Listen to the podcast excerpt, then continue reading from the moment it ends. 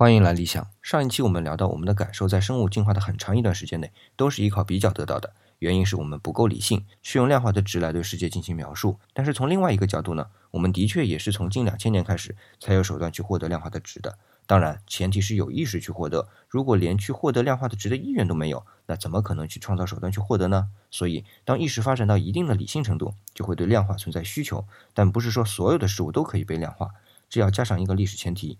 比如说，对于美的感受啊，就目前的历史阶段，我们是无法去量化它的。所以，接下来的观点只是基于当前的认识啊。我们对于美的欣赏是五花八门的。我在说辞系列里面提到过，人的审美分四个等级。但是对于个体，比如说已经受过一定审美训练的人啊，认为矫情的美是美。